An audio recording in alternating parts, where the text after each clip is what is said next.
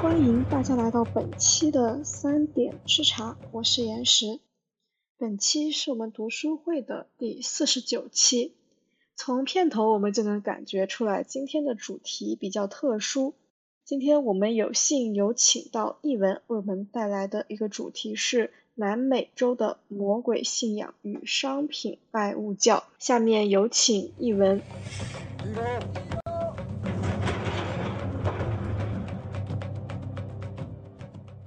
这期讲的是南美洲的魔鬼信仰与商品拜物教。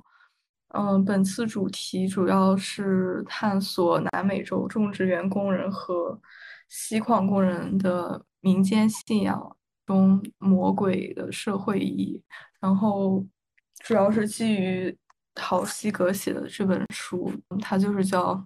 南美洲的魔鬼信仰与商品拜物教》。在这本书，它是运用了马克思主义的异化和商品拜物教的概念。它讲了在这种在南美洲当地以这个恶魔形象为核心的本土信仰，呃，这种混合的信仰体系是他们用来调节这个前资本主义生产模式和资本主义物化模式之间的冲突，也算是南美洲原住民他们。在与这个资本主义世界市场扩张的交锋过程中，发展出的一种特定的文化回应。第一节是哥伦比亚考卡山谷种植园中的魔鬼信仰。哥伦比亚是一个多山的国家，让咖啡是它经济的主要来源。据这个《时代周刊》所发表的报告统计。劳动者所挣的工资就只相当于咖啡总价格的百分之五。然后，哥伦比亚大部分咖啡不是由大庄园生产的，是由那个分散的小庄园种植。然后，在这个一九五五到一九六零年间，它是新建了十万个种植园，然后大部分都是面积很小的。所以它是它出口的咖啡，就是四分之三都由小农和只有小块土地的农民生产。然后这个咖啡的受益者，他其实，嗯，与其说是生产国，不如说是消费国，因为在美国和欧洲，也就是这些咖啡的消费国，咖啡带来了更多的那个收入和就业机会，然后动员了很多的资本。但是在拉美洲，咖啡给生产国带来了。就只是非常低微的收入，然后还加重了它经济的畸形发展。咖啡是给美国提供了六十万个就业机会，但是在种植园里面的就业机会却却比这个要少得多。所以他们其实这个咖啡的种植国，他们经济就不太好。然后他们还发在哥伦比亚有发起了农民战争，就是从。一九四八年到一九五七年，一直持续了十多年。然后全国的大片土地，就各种各样的庄园到森林和山岭，都受到了这个战争的影响。然后在战争期间，就是各种农民都被迫迁徙，然后也有很多人丧生。然后这部分历史就是大家感兴趣的话，可以看一下这个拉丁美洲被切开的血管。嗯，我们今天主要讲的是在这个种植园中的魔鬼信仰。他们当时因为是殖民者这个资本的冲击，然后在哥伦比亚建立起了很多这样的种植园，有咖啡种植园，也有甘蔗种植园。当时他们这个当地农。就会有一种这样的说法，与魔鬼签订契约的这种说法，这个说法就是很耳熟，让人想到那个魔法少女校园中和丘比签订契约，然后这个丘比也是一个，其实是一个，感觉在魔法少女眼中，他们丘比应该属于那个邪恶的一方。我是很久之前看的这个。动漫了，所以有点不太记得这个具体的细节。但是我印象中，丘比好像是有一种魔鬼化身的感觉。然后当时在这个哥伦比亚种种植园中的这个魔鬼，他们是就是那些没有土地，然后仅靠工资生活的农民，会祈求这个魔鬼的保护，以增加生生产。呃，因为他们认为有土地的农户是与魔鬼签订的契约，用他们的灵魂交换财富，所以他们才比那些没有地的人，呃，有钱。然后这个类似的信仰，其实他这个信仰和那个日本的之前说过的日本那个附身妖怪家系有一点相似，就是因为本来大家都是封闭的小村庄，然后。可能每每家每户他们收入之类的都差不多，但是但是后来因为资本的冲击，财富会趋向于集中，然后那些突然富起来的家庭就会被认为是他们与他们有呃那个附身妖怪，然后这个种植园中的魔鬼也是他们呃那些有地的农民被认为与魔鬼订立了秘密的契。契约，然后目的是增加生产，从而增加收入。但是，就所有人都认为这个契约对人类生活是具有破坏作用的。然后，他们认为用定了契约之后赚的钱买地或者牲畜也没有意义，因为这些工资也是毫无意义的，就是土地将会荒芜，牲畜也会死去。然后那些作物也是没没有价值的，与魔鬼签约的人也会在痛苦中早死。然后这些短期的利益换来的是长期的贫瘠和死亡，其实就是听起来有点仇富的那种感觉。呃，但其实魔鬼契约它作为一种集体的表象，呃，也是南美当地文化面临资本。资本主义生产方式的冲击的一种文化自觉的反应方式，他们就是通过这种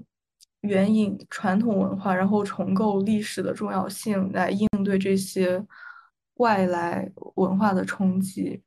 呃，在哥伦比亚海岸，黑人他有时候会利用这个印第安的萨满教，呃，因为。印第安他是吸吸收了一些非洲巫术的特质，他们有一些那种治愈的小神像。就除了这个萨满教之外，他们也也有吸，也在这个殖民时时期吸收一些天主教的文化因素，就做了一些那些圣人形象的玩偶。然后这种小神像在奴隶制引入南美时期非常流行。然后，它这个哥伦比亚种植园的劳动力大多数来自于它的西岸，然后他们会利用一种名为这个 Munecos，我也不知道该怎么发音的这这一种当地法物，然后用来减轻潜在的不幸，因为他们认为成功不是一件道德正当的事情。呃，因为成功是和这个市场获益联系起来的，所以这个考卡山谷种植园中的工人就会使用这些神像和玩偶，但他们，但他们在使用这些神像玩偶祈祷的时候，不是为了提高生产，而是缓解这个生产中的风险，因为他们认为这个资本主义生产方式会导致自然资源的枯竭。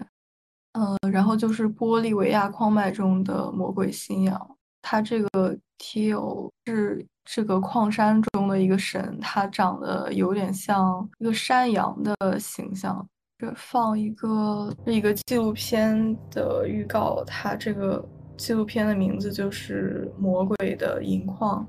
然后讲的就是南美洲的矿脉的一个纪录片。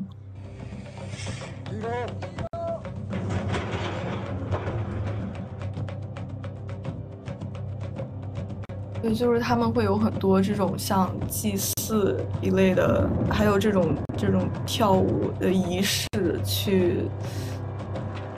祭祭奠这个 Til。然后他这个信仰的来源，呃，在。西班牙人将基督教引入南南美洲之前，他们原住民的信仰基本上都是基于自然的。他们认为，因为他们认为自然是不能被人类征服的，所以他们会信仰一些自然之神。但在西班牙的殖民者眼中，反正原住民的信仰都是魔鬼。就不仅是这个西班牙人，他们信仰这些自然之神是魔鬼，然后，呃，他们觉得印度教的神也都是魔鬼。因为他们只认只认他们的基督教，但同时西班牙人利用了原住民会信仰自然这一点，创造创造出了这个魔鬼 Tio。然后他他们告诉这些矿工或生活在矿脉之中的恶魔，如果他们不好好工作的话，就会受到这个恶魔的惩罚。但欧洲人眼中的 T O 就纯粹是。敌人是一个邪恶的魔鬼，但玻利维亚矿工眼中的 T.O. 并不是一个纯粹邪恶的存在，他是他有时候可以变成同盟，因为毕竟他是他们认为山脉是这个矿脉就是属于 T.O. 的，所以呃 T.O. 如果他们好好的供奉这个魔鬼的话，他就会让他们找到那个银矿，然后让他们获得财富。然后每年八月一日的时候，一群巫医就会访问这个特定的山洞进行祭祀、祭祀牺牲，然后希望他希望能够安抚这个 T.O。而且他们一般都会宰杀美洲呃，把美洲驼的血液涂抹在入口处的矿石上，就像刚刚视频里出现的那种，就是有很多血，他们把血涂在那儿。再将这个美洲驼的心脏取出来，放在看上去很像山羊的雕像的脚上，然后在血腥仪式之后，每个人都必须离开矿井，让这个 T.O. 享用他的饭菜。他们觉得，如果不做这种祭祀仪式的话，T.O. 就会吃人，因为每年都会。其实矿井。这个工作大家都知道就非常的危险了，所以每年都会肯定会有很多人在这个矿井矿井中丧命。反正就是西班牙人利用了这一点，他就每次有很多人在这个矿井中丧生的时候，就比如会呃，因为其实是因为山脉的活动导致一些人发生意外，但是西班牙殖民者就会说这是因为。你们不好好干活，所以惹的这个 T.O. 发怒了。还有，因为西班牙人对天主教的这个宣传，使许多玻利维亚工人他们在日常中是相信耶稣的，但同时他们也会相信，进入矿脉之后，他们就进入了这个魔鬼的领地，然后在那里人是不会受到耶稣的保护的，所以他们必须要好好干活，然后。去祈求这个魔鬼能够赐给他们银矿，而不是吃掉他们。然后也是因为他这个天主教和魔鬼信仰其实是一种冲突的情况，然后当地的教堂牧师也不被允许进入矿洞里。不过牧师当时权力应该不小，我觉得他们也也不会想进矿洞。反正这就是一个两全其美的 一个办法。然后就是魔鬼信仰的社会意义，因为农业工人和矿工他们，他们属于是失去了对本来自己本来生产方式的控制，他们的生产方式，他们是被殖民者的这种新的生产方式所控制了，所以这些信仰就发生在这样的历史环境中，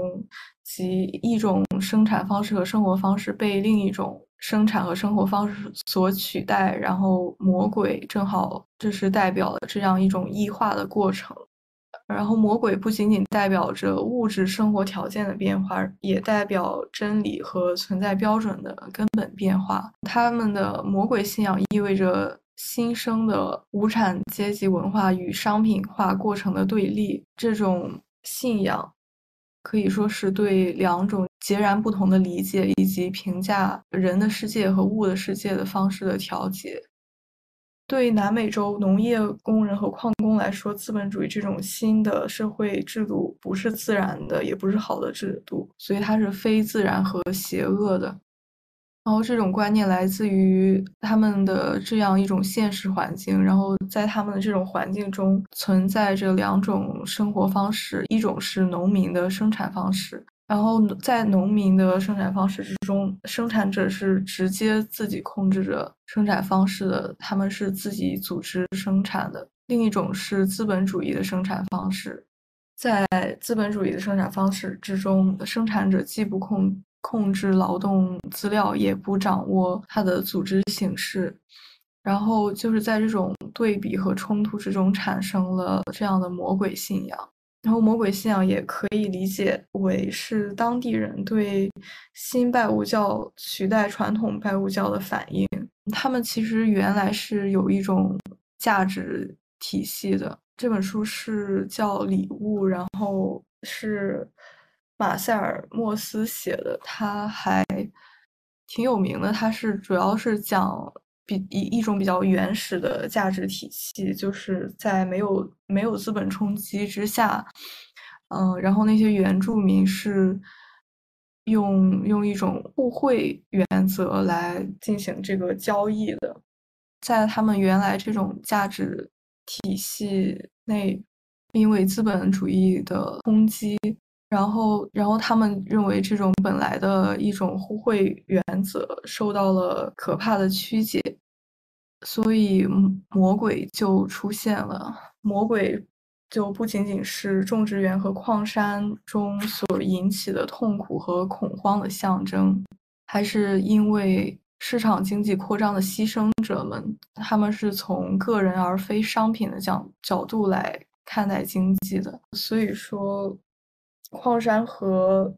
甘蔗种植园中的魔鬼反映了工人们的文化和他们本来对互惠原则的信仰。然后这些原则本来构成农民生产方式的基础，但是在资本主义劳劳动工资制的经验中正在受到损害。最后讨论是，其实因为我本身对南美洲的历史也没有。特别特别深入的了解，然后我只是觉得他们这个魔鬼信仰这一部分还挺有意思的，就简单介绍了一下。然后讨论的话，我是感觉可以说一下在生活中听说过什么样比较奇怪的信仰，比如正月剃头死舅舅这种，然后他们是否也都有隐含的历史原因。